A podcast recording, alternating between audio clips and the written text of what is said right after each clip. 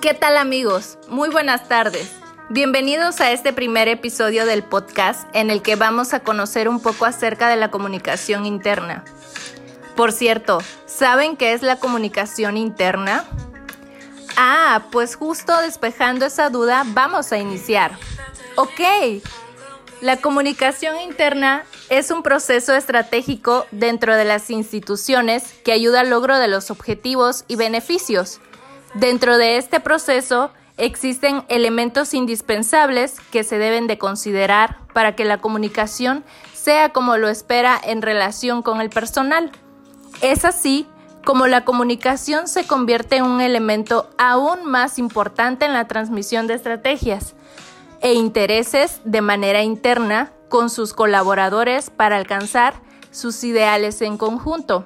En una institución educativa resulta relevante para que se pueda desarrollar el plan de estudios de acuerdo a su currículo institucional.